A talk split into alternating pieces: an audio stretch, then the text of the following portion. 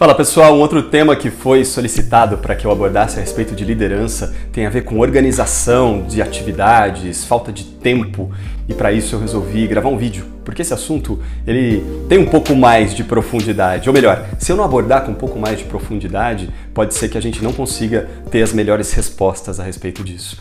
E o primeiro ponto que eu queria dividir com você é que a falta de tempo é uma grande ilusão. Veja, a falta de tempo é uma grande ilusão. Por que, eu estou falando isso? Porque a culpa nunca é da falta de tempo. Quando você fala assim, nossa, eu tinha um monte de coisa para fazer, isso aqui era importante e eu não fiz, não deu tempo. Isso é uma ilusão.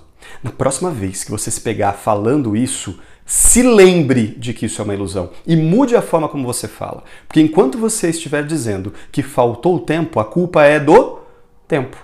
E é muito legal a gente encontrar alguém para culpar, né? É muito legal falar, ah, a culpa é do tempo, não é minha. Ou seja, você está tirando a tua responsabilidade no processo. Quando você deixa de fazer alguma coisa e diz que é falta de tempo, na verdade isso significa que você priorizou outras coisas. Então, se você trabalha na tua priorização, e aí que entra a organização das suas atividades, você já vai muitas vezes endereçar isso que você chama de falta de tempo.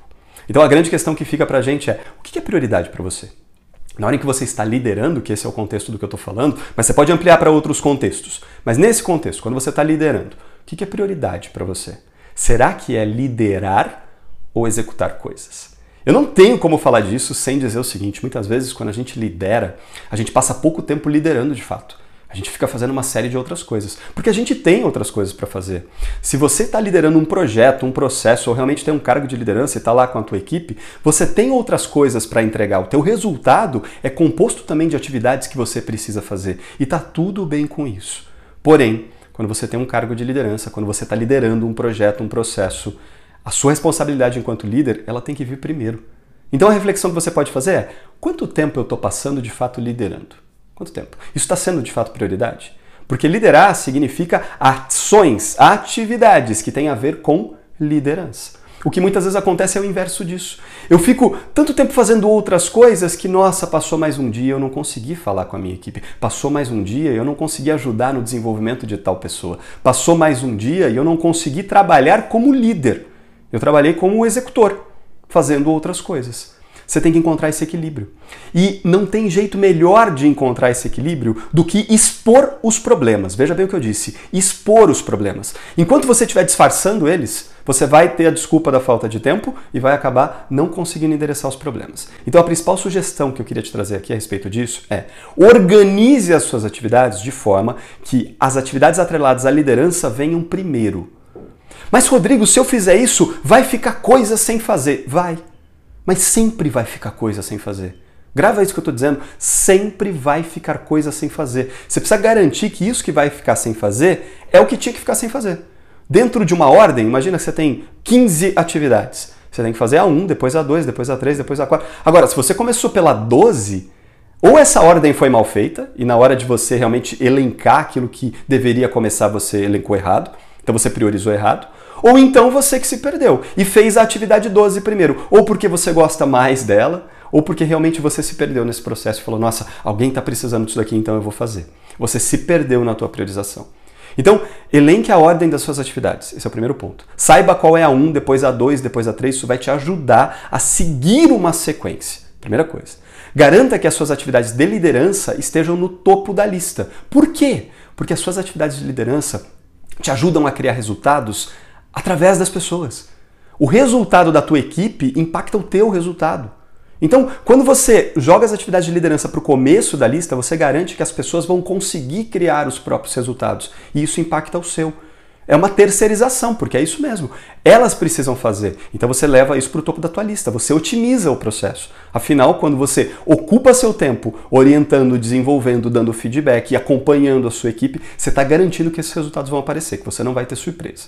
Então você organizou a tua lista, você colocou no topo da lista as atividades de liderança e depois você tem que ter disciplina para seguir esse processo. Ou seja, se segurar na hora de de repente atropelar o processo e colocar uma outra atividade que não é a prioridade naquele momento em momento errado. Essa é a grande questão. Tem uma última dica que é a seguinte: se você planeja e faz isso que eu estou te dizendo, vão aparecer coisas no meio do teu dia que você vai ter que encaixar. E a resposta está aí. Você precisa encaixar. Você não precisa fazer na hora em que essas coisas aparecem. Quando você tem lá sua lista de 15 coisas para fazer, você se organizou dessa forma. No topo da lista estão as atividades de liderança. E aí apareceu uma 16 atividade. Aonde ela vai entrar? Você vai ter que parar e olhar para a tua lista, falar: "Nossa, essa atividade ela vai encaixar entre a 7 e a 8". Então ela vai passar a ser a oitava atividade e aí eu vou ter 16 agora. Você vai ter que fazer essa escolha.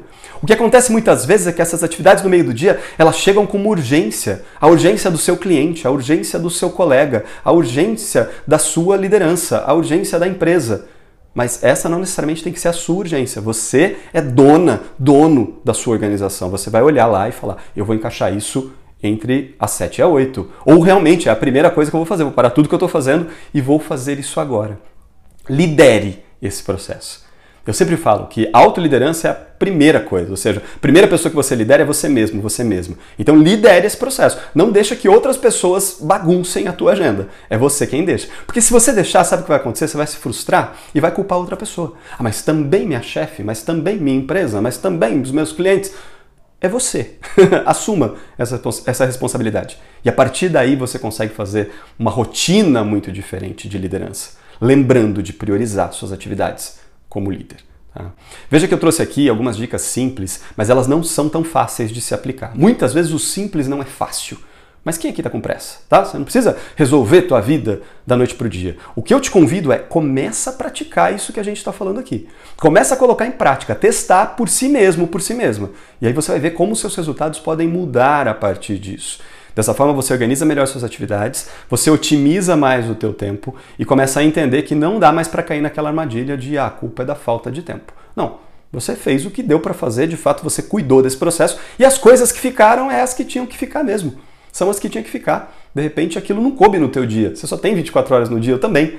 Mas se você deixa as coisas certas para depois, as coisas certas que você fez vão te trazer os resultados que você precisa. E a partir daí você vai avançando cada vez mais nessa organização, nessa liderança, apoiando a tua equipe. E por que não dividir de repente essas dicas com a tua equipe? Entenda, essas pessoas que respondem para você, no sentido de que você as lidera, elas também lideram outras pessoas, talvez, processos, projetos. Importante elas saberem como se organizar também nesse processo. Então, passa esse conhecimento para elas. Tá? Se você gostou desse vídeo, se essas dicas foram valiosas, não esquece de curtir, comentar, compartilhar, vai ser sempre um prazer a gente trocar ideias a respeito disso. Um grande abraço e até um próximo vídeo.